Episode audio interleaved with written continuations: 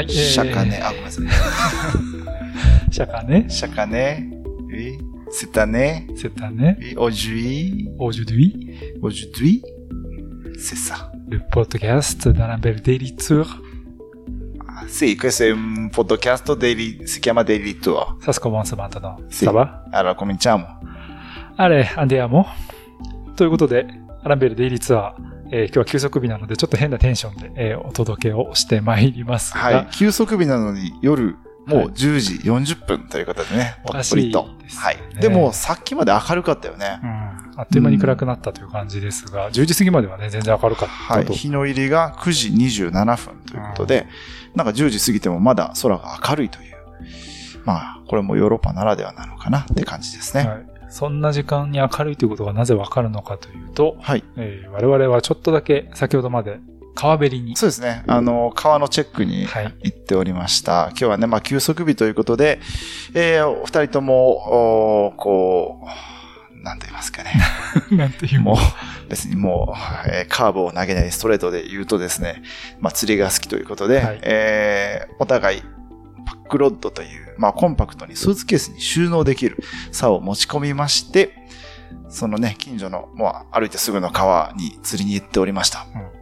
まあ、去年ケニーはそれ釣りをしてて、僕は結構悩んだんですけど、はい。去年はね、久しぶりのツールドフランス取材でだいぶ緊張もしてて、釣りなんかしてる時間ないだろうということで置いていったんですが、はい結構昨年後悔するタイミングが多くありまして、そうですね。まあ、休息日だけじゃなくて、ホテルに着いたらホテルの前が川だったり、なんかしかもご飯食べて、こう、ああ、なんかちょうどいい時間みたいな時にちょっと竿を振れば、えーまあ、ちょっとした魚が釣れるというかね、そういうこともありますから、まあ、念のため、はいはい、持ってきた竿が、今回活躍はまあでもまだしてないって感じです、残念ながらね、竿がはい曲がることはなかったという、はいまあ今日本当ね、20分、30分もやってないような感じでしたけど、ちょろっとね、夕涼みがてら釣りをしてきて、はい。若干打ちひしがれながらのスタそして。足がかゆい。はい、はいえーめちゃくちゃ蚊に食われまくったとはい。蚊に刺されたり、その、なんかこう、チクチクする、なんだろうね、なんかちっちゃいブルーベリーとかがなってそうな、えー、草草？ね。の、はあの、葉っぱの、この攻撃的なこと。あれってあんまり日本でないですよね。ないよねビリビリして、そう結構ひ尾を引く。そう。ピリピリね。しかも刺される、刺されるというか、まあ、ちょっと触れ触れるだけでね、うんでも見えないんだよね。見えない。あの凝視しても全然ないけど、確かに痛みがそこに残るという。結構あの、攻撃的なやつです。あの、郊外で撮影しようとすると意外とあっ意外とたありして。。あと、まあ、日本でも、例えばちょっと高原とかに行ったり、あまあ、なんか標高2000メートル超えるようなところで、えーちょっとブッシュに入ったら、チクチクするような感じ。ーなるほどね。うんちょっと湿度が低いところに生えるあー植物なのかもしれないですね。うんさあ、えー、自転車のポッドキャストだということが全く伺い知れない始まりになりましたが。アランベルデイリーツアーです。自転車ライターの又ゆふたとフォトグラファーの辻圭が2023年のツールドフランス現地からお届けしているポッドキャストプログラムです。今年のプログラムはキャニオンジャパンと当たり前田のクラッカーでおなじみ、前田製菓のサポートでお届けしています。ありがとうございます。数日に一度現地で取材したキャニオンと当たり前田のコンテンツをお届けしますので、こちらも楽しみに。番組を継続するためにぜひこの2社をご利用ください。キャニオンと前田製菓の両社から本ポッドキャストリスナー限定のクーポンコードが発行されています。キャニオンは自転車購入時の梱包料無料。アルペシンやモビスターのチームグッズ、キャニオンオリジナルの製品が20%割引のコード。前田製菓からはウェブショップで購入いただくとおまけのお菓子が3割ほどついてくるという、それぞれ太っ腹な特典です。ポッドキャストの概要欄にリンクがありますので、チェックのほどよろしくお願いいたします。さあ、ということで休息日だったんですが、はい。えーいきなり釣りの話もしましたが、休息日はどう過ごしたのかというところから行きましょうか。そうですね。まあ、あの、休息日の過ごし方っていうのは、まあ、メディアは基本的に、まあ、もちろんね、メディアも選手もオフではあるものの、じゃあ何もしないかって言ったらそうではなくて、はい。ただまあ、えーチームのホテルに行って撮影というものは今回はしなくて、うんまあ、洗濯をしたりですね、コインランドリーに行って、えー洗って洗濯物して1週間分、約1週間分、2週間分ほど溜め込んでたものを全部洗って、えー乾燥までして、畳んで、で、もういろんなデスクワーク、溜まっていたデスクワークをひたすらこなしてました。はい。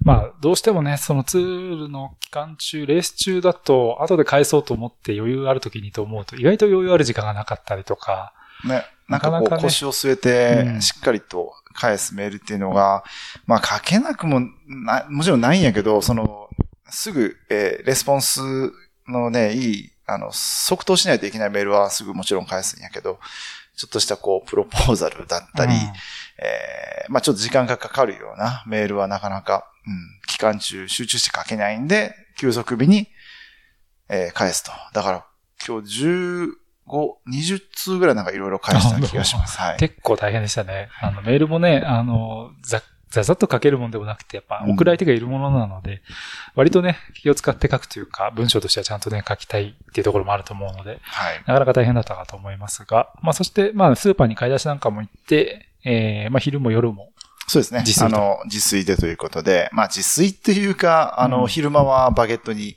ハムとうんチーズとトマトと、まあちょっとした野菜とバター挟んで食べただけやったけど、まあそれがまた美味しい。美味しかった。うんバゲットもね、あれ、1ユーロ。うん。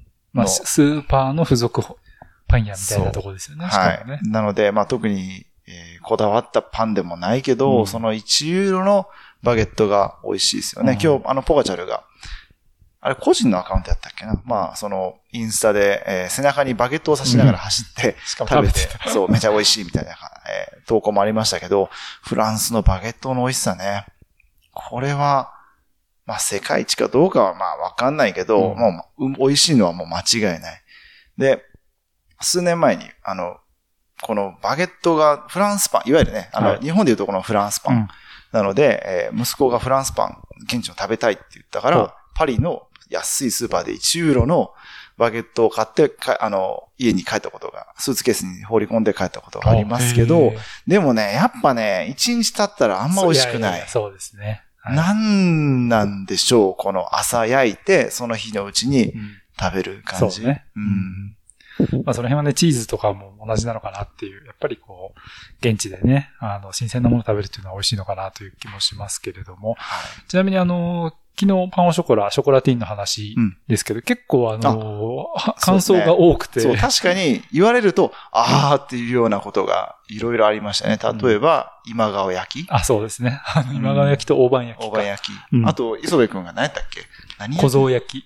千葉では小僧焼きというと、はい。小小僧焼きはいだそうです。うんいろいろ呼び名があると。うん。まあ、ぜんざお汁粉お汁粉とかね。まあ、そう、とか、。きつねうどんとかたぬきとかね、その辺も、それそうなんですか？割と地域性はあるきって、え、たぬき？たぬきはあれでしょ？揚げ玉でしょ？天かす。そうなの？うん。で、きつねは油揚げ。なんで。まあきつねは変わらないけど。赤いきつねと緑の。のたぬきだから。ああ、そうか。うん関西でたぬきって逆にあんまないのかもしれないけどね。かすうどんになっちゃうからそういうことかな？わかんない。うんまあ、休息日らしい話の脱線後にもあるんですが、あの、そう、あの、パンオショコラの話題に、ね、かけてね、結構あの、パン、パンショコラ好きですって方やっぱ多くて、うん日本でもすごく、まあ、市民権を得ている食べ物なんだなということはね、改めて教えてもらったりなんかも、ええクロワッサンも美し味しいですよね。うん。うん。まあ、何食べてもね、基本的には美味しい。はいあの、レストラン行くより 自炊の方が美味しいんじゃないかっていう気もあ。これまたポガチャルネタやけど、さっき、あの、ツードフランスの公式のインスタかなんかで、クロワッサンをしっかり発音してみてくださいみたいな。はい。はい、さっきポガチャルにあって、こクロクロワッサンあって、ーちゃんとはい、しっかりと発音してました。はい。あの、今日のレキップにもね、出てたんですけど、昨日のあの、山頂、はいフィールドドームの山頂に、ポガチャルのご家族がね、そうですね。両親と妹さん妹みたいかな、ですね。下の妹が、えーいらしてたみたいはい、で。妹はすごく似てました。あ、似てた。うんえー まあね、それで、えっ、と、お母さんの方なんですね。フランス語の先生をリブリアナ、えっ、と、スロベニアの首都だと思うんですが、リブリアナでフランス語の先生しているということで、うんなんだかんだこう、フランスの縁がある、そうね、ね。家系というか、でも、ポガチャルがフランス語喋ってるの見たことない。そうですねね。そのインタビュー等々で。もうこれまで幾度となく、もう数年間、ポガチャルのインタビューを見てるけど、まあ英語、いつもの、なんか、陽気な英語。うんで、ちょっと、なんかリラックスしてきてない？ああ、なるほどね。いつものポガチャルが戻ってきてる感じが。ね一周目の最はい初のね、あの、ちょっとこう、ナーバスというのか、うんちょっと暗い雰囲気みたいなのが。沈んでるわけじゃないけど、まあ落ち着いてる、ううんん、っていう雰囲気だったのが、まあ家族が来たっていうのもあるのかもしれないけど、えー、ちょっとまあ、チャラ、チャラけるというか。まあちょっとちょけてる感じとかね、インスタとかなんかで見せる、まあシーンなんかはそういうのをちょっとね、感じたりもしますね、確かに、ね。はい。ただなんかその今日ね、レキップの今開いてるんですけど、えー、一面っていうんですかね、あの最初の見開きに関しては昨日のもちろん戦いがあるんですが、はい。えー、青ざめたマイオジョーヌうんというような書き方もしていて、はい。まあ要はビンゲゴが少しずつ脅かされているという論調で記事が書かれていたり、ね、この見開きのね、ちょうどど真ん中、あポガチャルとビンゲゴの間にいるフォトグラファーがね、はい。なんか黄色い、黄色、帽子をブラウかぶってねンの帽子をかぶった、はい。思いっきりファインダー覗き込んでる辻っていうフォトグラファーが映り込んでましてね。これ、これの写真ちょっと概要欄に上げておくので、はい。皆さんぜひ見ていただければと思うんですけど、ちょっと気持ち悪い。い。うんで、面白いのは、K2 以外の3人くらい、4人くらい並んでるフォトグラファーはみんな後ろのビンゲゴを撮ってるのに、K2 だけ真横にいるえービンゲゴを撮ってただビンゲゴ、この写真見てもわかるんですけど、うんちょうどこのタイミング後ろ向いてたんですよ。そうなんですよね。逆側向いてる。はい、ちょっとね、失敗したんですけど、っていうのも、これね、あのー昨日も言ったんですけど、せっかくピュードドームで撮るんだから、ピュードドームでしか撮れない写真を撮りたかった。はい。っていうのも、選手を打つ、大写しにしても、せまあ、どこでも撮れるじゃないですかっていう話になるじゃないですか。だから、その背景に広広がるクレルモンフェランの郊外の、まあ、山並みというかね、その景色も入れたかったんで、まあ、横で撮りたかったう。ん。うん。っていうのもあって、まあ、ポガチャルのね、しかも、ここ一番急勾配で、フィニッシュのゲートが見えて、一番最後追い込みたいうん。タイミングだったんですよね。で、ここを超えると、ちょっと勾配が緩むんで、そこから追い込む表情にならない。自分がいてたところはなんでそこかっていうと、あと10メートル下がることもできたけど、なんでそこかっていうと、一番、登り切り。その、登り切る時の表情、最後の追い込みの表情を撮りたかった。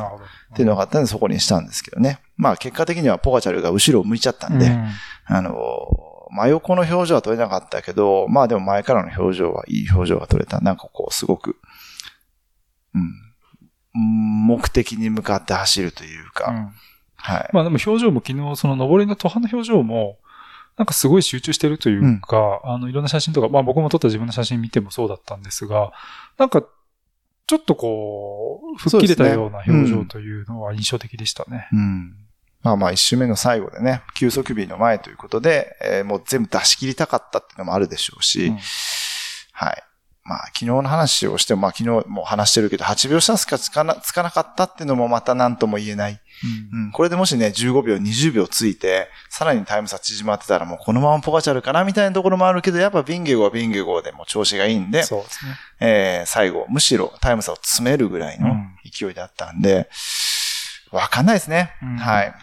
で、まだポガチャルはやっぱりす、とはいえ手首が干潮してないようで、えっ、とね、一番あの、上りではなくて下りで、長い下りでちょっと影響が出るみたいですね。うんなので、その、またこの後ね、2週目、明日から始まりますけれども、長い下りなんかで若干痛みを感じるシーンが出てくるんじゃないかと。はい。で、一方でポあービンゲゴに関しては、あの、一周目は自分向きじゃないと言ってるんですよね。うんもっと長い登りがいっぱいある方がいいっていうふうには言っていて、まあ、それで一周目ここで、あの、リードして抑えて、まあ、迎えているというところは、本人としてはまあ、いい感触だっていう発言もあったみたいなので、まあ、その意味でね、この先2周目はまだまわだかんないですね。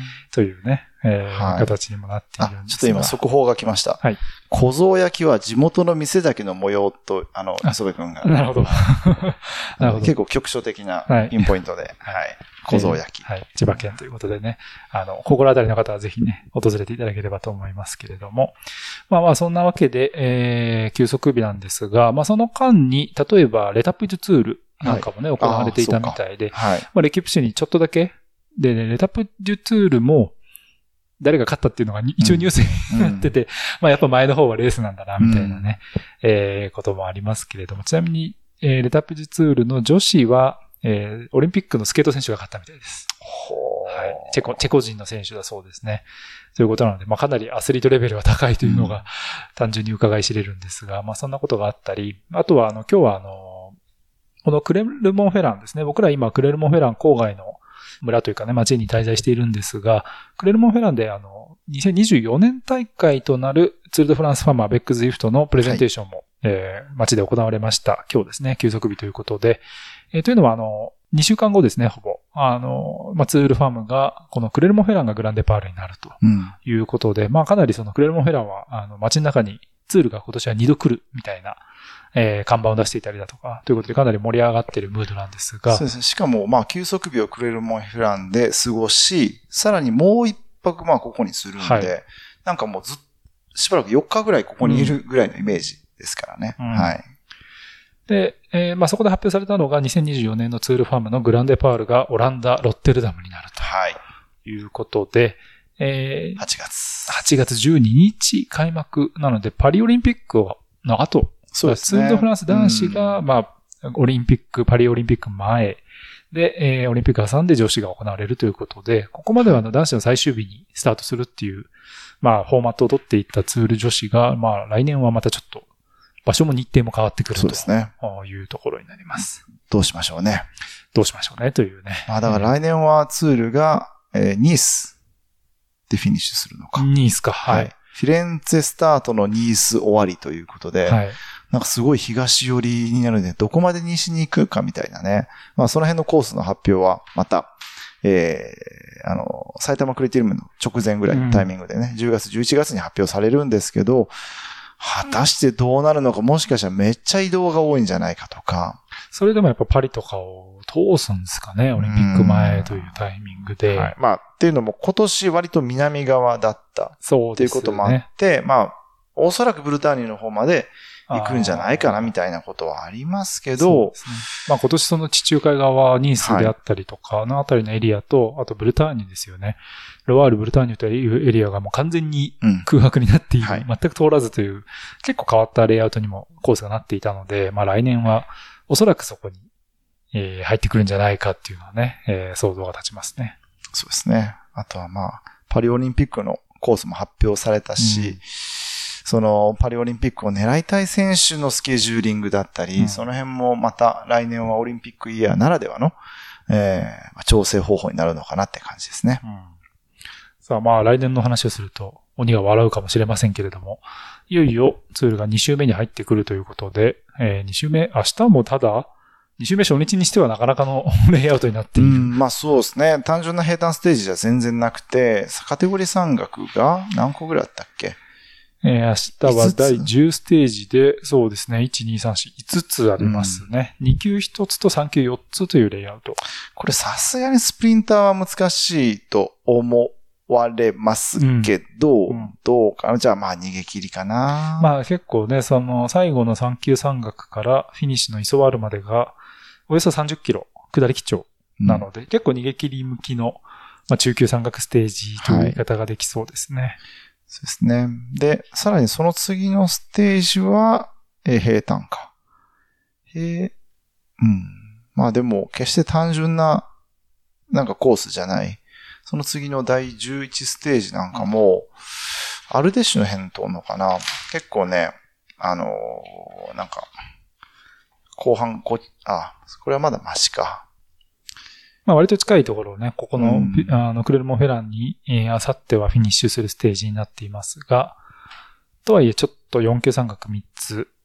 まあこのあたり結構、今日もね、車で走ってみても思いましたけど、結構丘陵地帯になってますね。そうですね。クレルモンフェランの周りは。うんで、なんか伝統的に結構日本人選手も練習していた道だと、ね、まあ、クレルモンフェラン、あの、まあ今、現愛さんの監督の、まあ元日歩だったり、まあ、ブリヂストンの監督の水谷監督がこのクレルモンフェラン滞あの、在住ということで、うん、えー、まあ、彼の周りといいますかね、その、ここを拠点にして、いろんな、えー、かつて選手が活動していたということもあって、今日、あの、ワート・ファナルドがストラバをアップしたんですよね。はい、えー、じゃあもう自分たちが泊まってる街のすぐ近くを通ったりして、うん、で、実際に自分そのひまわり畑の、えー、この近くのひまわり畑の前で、えー、YouTube 撮ってたんですよ。はい。J スポーツの。まだ公開されてないですけど、おそらく、えー、火曜日の朝になると思うんですけど、うん、えー、じゃあ、ディラン・ファンバーレーが通って、うん、あれ、一人、一人しか通らなかったんですよ。あの、オランダチャンピオンジャージが。はいはい、あれ、ユンボのメンバーからはぐれたんかなと思ってたんですけど、後でストラーバ見たら、あの、インターバルしてました。今い、そう、ちょっと強度ね、あの、パワーとか、あの、心拍の数値が出てなかったんでわかんないですけど、あの上り下りを3回やってた。まあ必ず何かしらの意図を持ってやってたってことですよね。だからまあちょっと上りで、えー、ある程度追い込んでおきたかったみたいなあれでしょうね。はい。っていうのは、やっぱり明日もちょっと激しいステージになるっていう予測もあるのか、あるいは、まあ、ユンボとしてはね、今日、今年のツールは、とにかく、かなり中心的にコントロールしている印象もあるので。だからファンバーレもパリルーベの覇者、要はまあパリルーベで勝ったってことは、まあ平坦系の選手であるけど、はい、はい。バリバリ山岳で弾いてる。弾いてる。うん、しかも山岳で弾いて他のクライマー苦しむみたいなこともあるんで、うん、まあね、その、パリルベ勝った時ともしかしたら体重が全然違うかもしれないけど、うん、まあ、ワートファンになると同様に、なんか山岳での仕事ぶりがすごいですよね。はい。まあそんな、あ不思議な出会いなんかもね、あったりっていうところですけれども、えー、明日が第10ステージなので、まあ、明日のステージの、えー、半分行けば、レースが大体半分。えー、っていうことかなそうですね。ちなみに、えー、今年のコース全長が3000何歩だったっけな ?300 ぐらいでしたけど、す、で、にここまでの第9ステージまでで1627キロ走ってる。なるほど。距離的には？そうですね。で、残り1779。うんということで、えー、全体のもう47.8%を、えー、距離としては走ってますね。えっ、ー、と、残すばかり。えっ、と、いや、もう、だから残り52.2%。あ、そうそうそう。はい。はいはいはい。もうじゃあ、ほぼ半分。半分もう来てるんですね。来てるんですね。はい。日程的にはまあ、まあまあ TT とかもね、もちろんあるからっていうのはありますけども、うん、まあ長いステージが結構ね、多かった前半に比べて、後半ちょっとでコース短くなってくるかなというところですので、だいぶあの、まあ展開もあるけども、あの、遅い時間にフィニッシュするステージもあったので、そうですね。ね日本で見られている方たちは、ちょっと眠い目をっていうところもあったかもしれませんけども、2週目以降はもう、もう少しね、いい時間にフィニッシュするかもしれないですね。うん、はい。まあ、そんなわけで、えー、どうでしょう。今日でも思ったのは、はい。休息日全然写真を撮ってなくて、そういえば。あ、ネタがない。あの、バナーの写真がないな。バナーの写真ないですね。しまったあの、釣りしてる写真は、ちゃんと一眼レフで撮ったけど、それは違う。ね、違うね。そうか、しまったな。はい。そうまあちょっとどうにかしましょう。はい。まあ考えますが。まあでもスーパー、スーパー行ってね、はい、あの、今日は自炊したんで、えー、一緒に泊まってるルカ・ベッティーニ、イタリア人のルカ・ベッティーニがこう腕を振るって、うん、えー、パスタを作ってくれてですね、あ美味しかったですね。いや、美味しかったですね。はい。もうパスタのその茹で具合とか、フジッリっていうくるくるしたパスタでしたけど、茹で具合とか、もう味付けとか、ああ、イタリアだなっていう、はい。まあ本人謙遜してましたけどね。うん。うん。美味しかった。はい。で、あの、まあスーパーネタでいくと、えー、アルコールのコーナーにね、あの、ジャパニーズウイスキーの棚がありましたね。うん、ちゃんとなんかライトアップされて。はい。ちょっとね、はい、お金かけた、えー、展示というかね、販売棚になっていたんですが、まあその中にあの台湾のウイスキーがあったりとか、うん、あとまあジャパニーズウイスキーなんですが、なんかあんまり僕らに馴染みのないようなブランドのウイスキーがあって、ねうん、まあ日本で使ってたとかはあったけど、他のは正直あんまり知らない。はい。あの、戸郷内というね、広島だったかな？のであったりだとか、あと庭神、お庭の神様という書くものであ,、あったりだとか、龍馬。龍馬。はい。これ黒糖酒って書いてあるな。うん、写真撮ったんですけど。みたいなね、ちょっと変わった。赤石とか。赤石。あの、変わったものがあるななんていうね。うん、あの、まあ、スーパー行くと面白いねっていう話ではあるんですが。あの、竜が叫ぶで竜鏡。おありましたね。これが、だから、なんか。あ、そうそう、それね。日本っぽいけど、日本ではない。ではない。はい。フォントも結構ヨーロッパ、ヨーロッパで使われる日本風フォントみたいな。え、でも日本ではないって書いてたんだっけ？それはね、あ、それはそうか、流鏡か。うん、はい。か。まあでも、飲まれてるんやなっていうのはありましたね。まあ高かったですけどね。高いですね。他の、そのヨーロッパのウイスキーと比べても高かったです。はい。あとは、あの、美味しい屋っていうブランドの、えっ、ー、と、寿司キット。寿司キット。はい、寿司キシト。はい、寿司キシトと書いてましたけども。はい、あの、ちっちゃい通が、なんか、死になっててね、はい、カタカナで。はい。なってましたけど、まあ、手巻き寿司が作れるよっていう。うん、まあ、手巻き寿司とか、これ握りだな、写真は。っていう、ね、えー、4人向けのキットっていう、その高くなくてね、あの、売ってたりなんかもして、まあまあ、あの、自国のものを、こう、はい、外国でああだこうだ言うのは、まあ、旅人しぐさというか、ねうん、まあまあ、あの、ちょっと温かい目で見、見、見たいところですけれども。でも今日行ったスーパーは、あの、鮮魚コーナーが寂しかった全くなかった。うん。あの、もうパックされた、真空パックされた魚しかなかったし、うん、まあ、サーモンとか、何、まあ、白身系の魚とか、小魚小魚のフリット。あんだね、ワカサギみたいな。魚やねんっていうう。ん、不思議。でも今日ね、それこそあんな小魚釣ってる地元のおじいちゃんいましたからね。ねうんもしかしたら、まあ川魚っぽかったんで、あれかなという気もしますけど。まあ確かにこのあたりね、あの、欧米流入ですね、昨日も言いましたけど、あの、ピュイの火山群、うんえっ、と、シェーヌ、あの、チェーン、ピュイチェーンですね。鎖のシェーヌで、で、ピュイっていう、まあ、火山群がある地域なんですけど、かなり内陸なので、確かに。に海の魚はね、まあ、それこそあの、バスクから来た身にする確かにね。と、すごくうん減ったなという気もしますけども、まあ、ただこういう場合、美食のフランス人なので、あの、川の魚がね、たまに並んだりもするんですけど、ちょっとそれも今日はなくて、残念だったな、みたいな。美食なんですか？えー、だいぶね、あのーイタリア勢が、あの、フランスの食に対して辛辣なのでね、そうですね。まあ、コーヒーをはじめ、いろいろね、あの、言いたいことは彼らはいっぱいあるようですけど、はい。まあでもバターは美味しいし、うんやっぱクロワッサンとかし、たしパンをショコラ。パンをショコラとかバゲット、まあイタリアのバゲットは美味しいけど、うん、やっぱバターの使い方がすごくうまいですよね。あと、今日あの朝ごはんのために、あの、スーパーで、うんえーこのパックに入ってるクロワッサンとパンオショコラ買ってきましたけど、最近ね、よく、その、ブランジェリその、ベーカリーで。ベーカリーでパンオショコラとかクロワッサンを買ってたから、それと比べると、全然ボロボロ落ちない。あの、衣というか、なんていうんですかね。まあ、パン、かか殻がねそう、層がね。ううんん。だからまあ、まあ、美味しいんやけど、やっぱそのしっかりと、その場で焼いたやつっていうのは美味しいんやなっていうのは感じましたね。そうですね。うん。まあまあ、スーパーね、なんかのんびり行く期間っていうのも意外ともうこの休息日くらいしかなかったりもするので、はい。まあまあ面白い。ちなみに今日は、えっ、と、シューペール U ですね。スーパー U なんですけど、えっ、と、昔あの、90年代ですかね、あの、システム U というチームがありましたけど、まあそこが運営しているはい。スーパーマーケットということで、まあ今あの、山岳賞のジャージも、えっ、と、ルクレルクはい。であったりだとか、以前はね、カルフールであったりとかっていうことで、まあカジノってチームがあったりとか、結構その、やっぱりスーパーマーケットがツール・ド・フランスのチームサポートするアンテルマルシェもアンテルマルシェもそうですね、うんまさにね。えー、もあったりなんかして、まあリドルもそうか、それで言ったら。そうか。だいぶ今も多いですねそう。そう言われると、その大手の、えースーパーマーケットチェーうん。ンは自転車に絡んでるってことですよね。まあだから逆に言うと、おそらくね、ほそのほとんどがツール・ド・フランスのために出資してると思うんですけど、うんはい。逆に言うとやっぱフランスのその、自転車層じゃない一般の人にちゃんとツール・ド・フランスがリーチしてるっていうことの表れかもしれないですね。ねだって、ルクレルクの、あの、マイオアポアの T シャツはいはいとキャップ、うん、配まあ、ってるやつ。毎年ちょっともらって持って帰るんやけども、あれ、一日にどんだけ配ってんのよっていう話だよね。そうなんですよね。一日に1000じゃ全然効かないし、全然聞かないでしょうね。3000、4000、5000。はい。もう山岳埋め尽くしてますからね。そう、下手したらあれね1万着ぐらいばらまいてるかもしれない。はいまあもしかしたら5000着プラス5000キャップぐらいうん。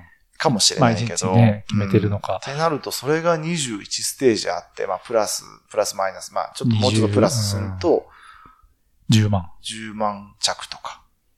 膨大かもしれない。膨大ですね。原価が果たしてなんぼなんだとかね、50円とか100円とかかもしれないけど、うんそれであってもなかなかな額なので、まあ単純にそのツードフランスのスポンサーとして名を連ねるだけでおそらく何千万払ってるし、そのキャラバングッズ、えーとして何千万プラス上乗せっていうことになるけど、でもあの T シャツのその露出うん。とおそらく普通にね、あのツール、昨日もレストラン行ったら普通にあれを着てる来たまんまレストラン来てて。そうあカップルみたいなのが。そう、二人、えー二人とも来ててね。そう、二人とも来てて、微笑ましいというか、なんというか。なんか、しばらく着るんやろな、みたいな。着るんでしょうねとか、まあ、パジャマに使うとかわかわかんないけどね。まあ、クオリティが決して高いわけじゃないから、うんずっと毎日洗濯したら1ヶ月もしたらボロボロになるかもしれないけど、でも、広告効果すごいを。考えるとすごいんやろうなと思います。うん間違いないですね。ね、あの、一応ね、あの、T シャツどれくらい配ってるのかなっていうのは結構気になっていたので、あの、ルクレルクのプレスタントの方を紹介してもらっていて、えーまあちょっと今度取材させてくださいって話はしているので、えーまあ今週うまく繋がれば、はい。ちょっとそのあたり、まあ数具体的な数字言えないかもとは言われたんですけど、ちょっとそのあたりに聞いてみたいと思ってます。で、ちなみにその、ビラージュで、まあその、ブースに行って話聞いたんですけど、その、プレス担当の補佐みたいな、うんあの、女性が、その、繋いでくれたんですけど、はい彼女は、あの、去年までは、あの、先生用の、お広報してて、ツールは2回来たことがあると。だから3回目のツールは今回、今度はルクレルクで来るということで、結構その辺、もしかしたら人材の流動性というか、やっぱり特殊な3週間の業務になるので、分かっている人がこう優先的に行くのか分かんない。どういう人の流れになってるか分かんないんですけど、どねちょっと面白いなと思いましたね。うん。まあまあ、ベテランみたいな人も出てくるんでしょうが。んんまあでも、やっぱその、4勝ジャージのサポー、あの、スポンサーしてる会社は、やっぱいろんなところで目につくし、うんそうですね。で、まあ、例えば、マヨジョーのは LCL、えうんえフランス語でどう言うんだ LCL。?LCL。はい。まああれはリヨンの銀行。まあ、ル・クレディ・リオネっていう、昔はそのままね、マヨジョーナのル・クレディ・リオネって書いてあったんですけど、まあ今その頭取った LCL という名前で、えー、展開していると。はい。で、マイオベールが、えーシュコダ。シコダ、はい。シュコダもね、まあマイオベールの色に関してはいろんな意見があるけど、はいまあシュコダがうん結構長くうんやってるのかな。うんで、マイオアポアが今はルクレール。ルクレルクですね。で、はい。ちょっと前までは、それこそカルフルだった。カルフルだったんですよね、確かね。はい。うんなんかスーパーが続きまあと、す。チャンピオンもやってたね。あ、チャンピオンもやってたね。うん。で、マイオブラン、ヤングライダー賞がクリス。クリス。はい。メガネ屋さんですね。うん。あれも結構いろんな街でクリスそうなんです。意店を外見るから、と見かけるんですよね。うん僕もね、去年買いましたよ。日本で言うとサング、ラス。何？メガネのミキとか？パリミキ？パリミキ？もうちょっと、まあ、ゾフみたいな感じなのかな。それぐらいかなジーンズとかねう。んもしかしたら。ジーンズぐらいかもしれない。うん、そういうなんか数と、ね、まあ値段も結構バリエーションがあってっていう人気だからもあって。、なんか日本、規模感で言うと、マイヨジョーヌは日本で言うところの、まあメジャーバンクいや、だと思いますよ。ですよねうんだから、まあ地方銀行の名前っぽいですけど、うん結構メジャーバンクで、おそらく、どうでしょう、みずほ銀行くらいのまあそれ感じですか？ぐらいのがマイヨジョーヌをえーはいやってて、いシュコ、えーマイヨベールは、でもシュコダはフランスじゃないからね。会社か。うんそれでいくと。じゃあもうシュコダだ。ま あフォルクスワーゲンがフォルクスワーゲンみたいやってるなうん感じだね。で、マイヨアポアは、スーパーなんで、えージャスコ。あ、ジャスコじゃない。今ジャスコって言わないんだ。えーイオンですね。イオンとか、イトーヨーカドーとか、はいセブンとかなのかな。そうですね。名前出なかったスーパーさん、ごめんなさい。あの、他のメーカーさん、気を悪くしないでください。はい。っていう感じですかね。で関東省はコンチネンタル。ああ、そうかそうか。そこは、タイヤうんで。すよね。そうかそうか。関東省ね。そうか。うん昔はあのブラントっていう家電メーカそうーだったけど。今はコンチネンタルにか。なってるタイヤですねはずです。あだから、パナレースは。あ、でもコンチはドイツか。そうです。外国のタイヤ。うんまあまあまあ。まあまあまあ。そんな感じですよね。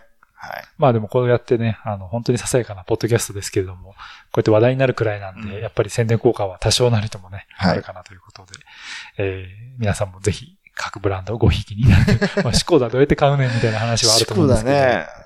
いや、欲しくなるんですよ、シコダ。欲しくなるう結構走ってるし、オフィシャルカーがシコダなんで、あのマークがすごくかっこよくかっこよく見えるんですよね。。で、なんか昔それこそ、チェコに行った時にうん、やっぱし、ボロい、古い、あの、シコダ走ってるんですけどね、かっこよく見えるんですよね。うんやっぱ、宣伝効果あるなって、じゃあもう頑張って輸入してもらって。う、でも本当うわ、むず、うわ、めんどくさそうだ。まあでもあれ、フォルクス、フォルクスワーゲングループ系列よね。なるほど、そうそうか。なるほどね。はい。まあまあ、そんな、えー、小ネタというかね、話題もありつつという感じなんですが、あ、まあ、あの、ごめん。車ネタで言うと、うんだいぶんと、あの、電気自動車が増えた。はい。大会関係車両も、うん。キャラバンの関係車両も含めてね。うん。うん、だから、ねまあ、昨日の、昨日自分もツイッターで、えーポストしたけど、うんガソリンがだいたい、まあ、265円 ?1 リ日ットル。本円でね。日本円でね。265円ですか。はい一番安いとこで入れてそれぐらい。はい高いとこで入れたら、それこそもう280円とか285円の世界になってくるんで、こりゃまあ電気に、普通にね、その街中で走るにはもう全然電気になるよねって感じではありますよね。はい。ただこれ、電気自動車ね、今、そのレンジが400キロとか500キロなんで、なかなか自分たちのその行動に見合わないというか、ね、そうですねちょっとついてまだ来てないかなっていうのがあるんで、まあその電気自動車の走行距離って多分テクノロジーの問題かなという気がしてて、伸びていく方向にはなると思うんですけど、僕は個人的に、あの、ツールドフランス自体が今後どんどん短くなると思うんですよ。なるほど。で、コース、あの、ステージも短くなるし、あとはそのステージ間の移動みたいなものもなるべくしない方向に多分今後なっていくと思うんですよね。なるほどねっ。ていうのはやっぱこれだけ CO2 の排出だなんだかんだって言われてる中で、まあ本当に、いわゆる昔のツールドフランスみたいに、あの、スタートとフィニッシュ地点で、前の日のフィニッシュ地点がちゃんとスタートになるっていううんところに回帰していくんじゃないかなというふうに個人的には思ってたりもして、あの、以前ボルドーのフィニッシュのステージで、ボルドーが80回、あ今年でツールドフランス迎えるっていう伝統の街っていう話もしたんですが、それはまあ要はあの、ボルドーっていうのはね、フランスのあの、六角形の、まあ外側にかなり位置している、内陸の街ではないので、昔のそのツールドフランスのコースでは定番だったんですね、通るのが。っていう、まあ事情もあったりなんかもしたみたいなんですけど、まあなんかそういうところで電気自動車とどんどんこう、接点が増えてくるのかなというふうにはなんとなくね、勝手に思ったりはしてますが、はい。あと、まあ UCI としても、その、こんだけの車両をやっぱり動かすっていうことへの環境負荷を考えると、やっぱそこにも、やっぱりこうね、メスを入れないといけないということで、そのワールドワ、ワールドチーム、ワールドツアーライセンスを持つワールドチームに対して2030年までに CO2 排出量を2019年年比。比かな、もう50%にしなさいと。なるほど。で、えーそれを、ができなかったらライセンス発行しませんみたいなことがもう通達されたので、まあ今後もね、その、そこは、えー加速していくでしょうね。ただ、なんかちょっと、まあ、全然ね、話題としてあれですけど、あの、そこでまた懸念というか出てくるのは、あの、今回僕はあの、プレスの申請するときに、あの、どこから来るかってもちろん書くじゃないですか。うんうんで、なんかその、どこからの聞いてる文脈が、あの、飛行機で来るのかとか、車で来るのかとかあって、これってその、うん海の向こうというかね、世界の東側から来る日本人のジャーナリストにとって、ちょっとこう、プラスにはなかなか働かない要素だなっていうふうにちょっと感じたんですよね、ま正直。あね。いや、それって、もしかすると、その選手のレベルでもそうかもしれない。はい。チームとして日本人とか、ね、世界のすごい遠いところからわざわざ呼ぶっていうことができなくなるって考えると、やっぱりヨーロッパベースの選手としていたないとなかなかチャンスもないのかなとか、なんか余計なことをね、いろいろ考えちゃったりもしたんですけど。うんまあでも、確実にその拡大というよりも、まあ縮小とは言わないけど、うんちょっとこうコンパクトになっていくっていう方向は必ずしもあるとはうん思います。うんはい。ですね。ちなみにあの、まあ今たまたま開いてるレキップに、あの、キャラバンカーが、あの、水素の自動車はい。もテストしてるってあるんですけど、うん水素自動車は、なんかこう、テストしてるのが記事になるような、なんか、あれでしたっけ？新しさがあるんでしたっもうもけう水素はもちろんね、その町世代の燃料としては注目されてるだろうし、走っもう実際に今走ってるんですね。走ってる。うん。あの、しかも最後尾、キャラバンの最後尾走ってる車が、えっ、と、テスト的に、まあ、動いてて、えー南アフリカのあの、元ラグビー選手かな？が、なんか起こした会社のテクノロジーだそうですね。みたいな、まあ、ネタがあっんですけど。日チェックしてみます。うんまあ、そういうのもね、あるみたいですけど、うんまあ、ちょっとずつね、環境負荷みたいなこともやっぱり、重大な問題にはなってきていると。まあね、これだって関係、関係車両だけでそうなんですよね。何百台うんで聞くかな。まあ何百台かな。いや、だからキャラバンカーが一続きで2キロとか3キロあるみたいな話を、昔はね、すごいなっていう言い方できたのかもしれないですけど、うんちょっと今はもう、ある意味でね、だいぶ厳しいなっていうところが出てきちゃう。いや、だから、まああ、さっき、えーその、今回の今日のディナーにはステファノ・シロッティっていう他のイタリア人のフォトグラファーも来てて、ちょうど、えーまあ彼はフォードの、うん。なんだったっけ？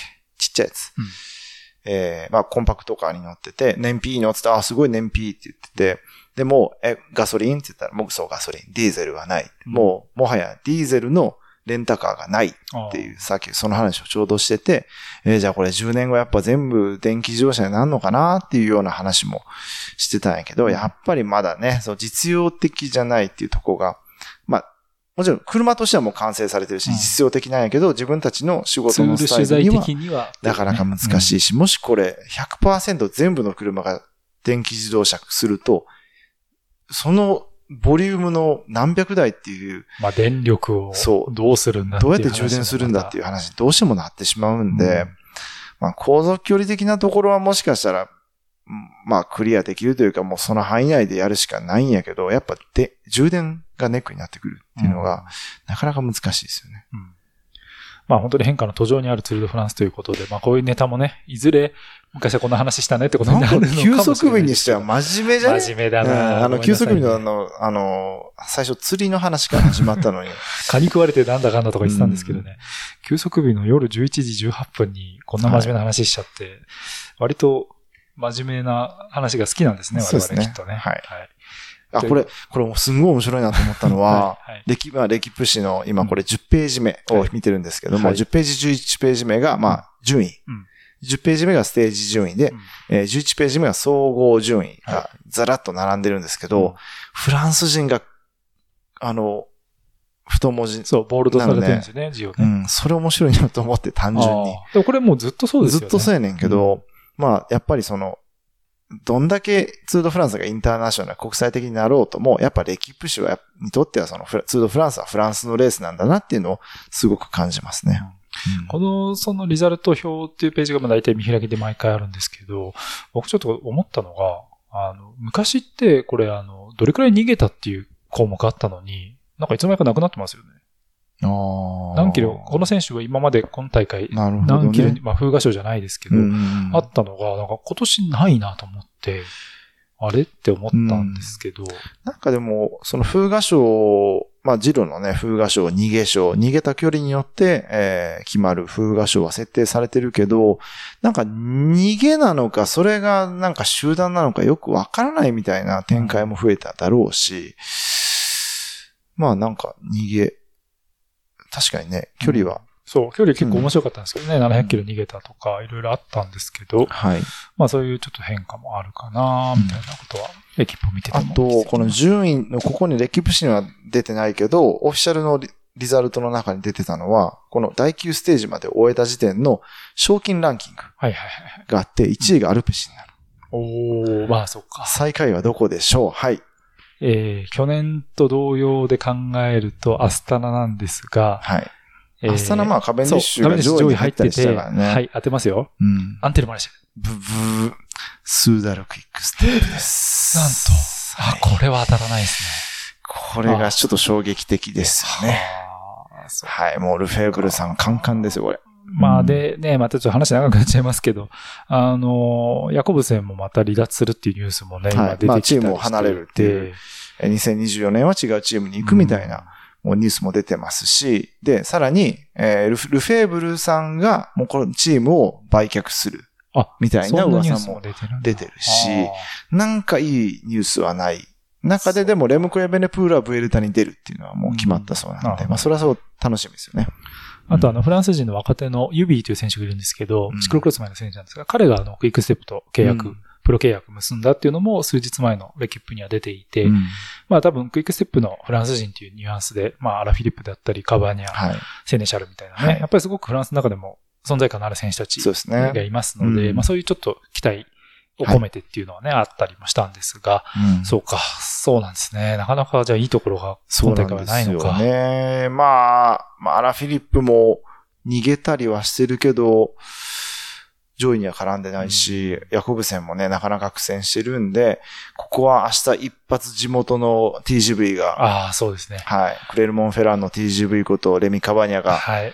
やってくれるんじゃないですか？明日逃げステージですよ。そうですね。まあ、ここはもう完全に地元のステージということもあって、えーっと、数日前もかなり近く走るステージ、えー一昨日かな？なんかは、あの、スタート地点でやっぱすごい声援が大きくて、かなり期待されてるなっていうのもあったので、そうですね。ちょっとここは明日、カバニャ注目したいですね。はい。はい。えー、TGB の通らないクレルモンフェランで、あ通らないんだ。そうか、通らっていうないか。話ですよね。はい。はい確か通ってないらしいんです。通ってないのかな？クレルモンフェランこんな大きい街で通ってないのかって気もしますけれども。はい。まあ、そのあたりのネタはまた明日結構いろんなメディアではい寄せられるんでしょうが、えーそういったところもね、えー触れていければと思いますが、えーなんだかんだ休息日いっぱい喋っちゃいました。はい。はい。ありがとうございます。はい、ありがとうございます。何なんだっていう感じなんですが、えーまた明日から、えーツール・ド・フランスのコース上に戻ってくるという形になるので、しえー、つかの間の休息日ということで、えーお届けしていきました。えーお相手は自転車ジャーナリストの又ゆふたと、はい。えー、休息日なのにボディバッテリーがもう5な辻でした。はい、全然リカバリーできてないですが、よく養生してください。えーまた明日お会いしましょう。さよなら、アドマン。さよなら。